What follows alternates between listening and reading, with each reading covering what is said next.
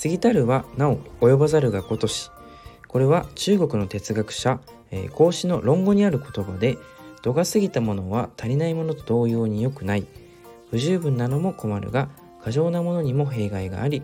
物事には程よさが大切である。何事でもやりすぎることはやや足りないことと同じように良くないと、えー、中庸の大切なことを述べたものですが私はついついお腹が減って食べ過ぎてしまった時に、えー、特にこの言葉の意味を理解します、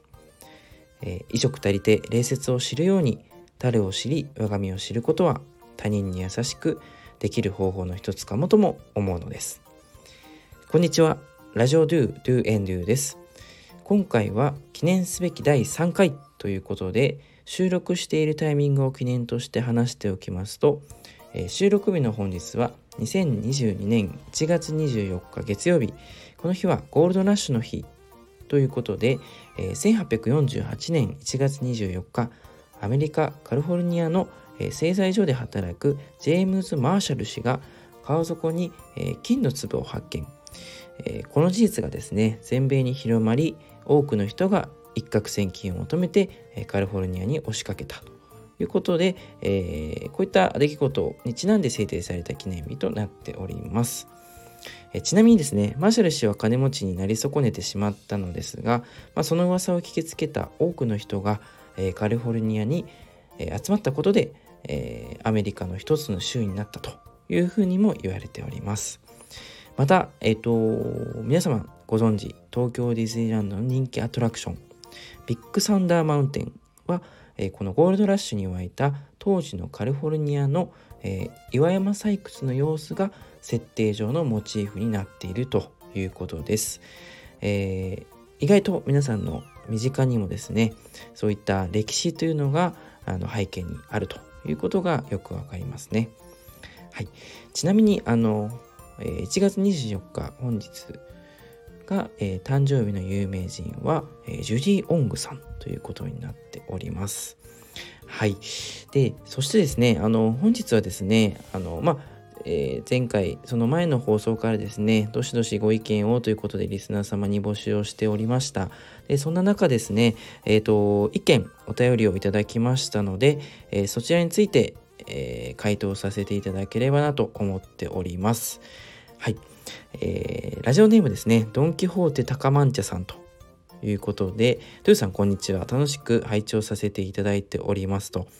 えー、まあ、つらつらと長々とご挨拶が、あの、綴られておりますが、ちょっと簡潔にお伝えすると、まあ、このラジオを始めたきっかけを教えてもらえると嬉しいですということでお便りをいただいております。えー、ドン・キホーテ高マンチャさんありがとうございます。えー、このラジオを始めたきっかけはですね、第1回にもちょっとお伝えさせさせていただいたんですけれども、やはりあの日頃ですね、感じていることを、えーと、皆様にやはりお伝えするという意味で発信させていただくことで、あのー、まあ、自分の、えーと、理解も深めていただきながらですね、えー、知識も広げていきたいなという意味を込めて、えーえー、このラジオをですね始めさせていただいたというのが、まあ、一つのきっかけかなというふうに思います。ただですね、あの、もう少しこう、具体的にお伝えするとですね、まあ最近ちょっとこう、まあ、この世の中、まあ、情報社会ということで、えー、まあ、Twitter を開けば、Instagram を開けばと、SNS だったり、ニュースだったり、あのいろんなですね情報が飛び交っている中で、まあ、嫌でもですねあの情報というのが収集できるというところで、えーとまあ、情報を収集する、えー、いわゆる、まあ、飲み込みインプットっていう機会はものすごく増えているんですが、まあ、人に話すだったりとか発信をするということをですね。やはりインプットに加える比べるとですね、まあ、ちょっと数がえー、そういった機会が少ないんじゃないかなというふうに思いまして、えーと、インプットばかりしていてはちょっと頭も疲れてしまうということで、まあ、インプットした内容をですねしっかりとあの発信をして、えー、外に出すことでまた、あのー、新しいインプットが、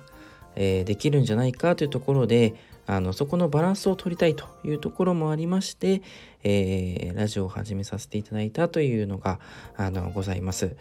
まあやはりあのお金は人の器にしか入らないようにですね、まあ、発信の数だけそういったあの情報を飲み込みも、まあ、適切にあの自分の中に落とし込んでいくんじゃないのかなというところもあのありましたので、えーまあ、始めさせていただいたというところではあります。まあ、えっと、こういったようにですね、ドン・キホーテ高曼茶さんのように、あのまあ、お便りという形でいただけますと、私自身もですね、いろいろと、えー、質問に対しての回答ということで、あの考えた上でお答えができますし、えー、逆にですね、回答した内容に対して、また、あの返信だったりとか、えーと、リアクションをいただければ話の輪も広がって、え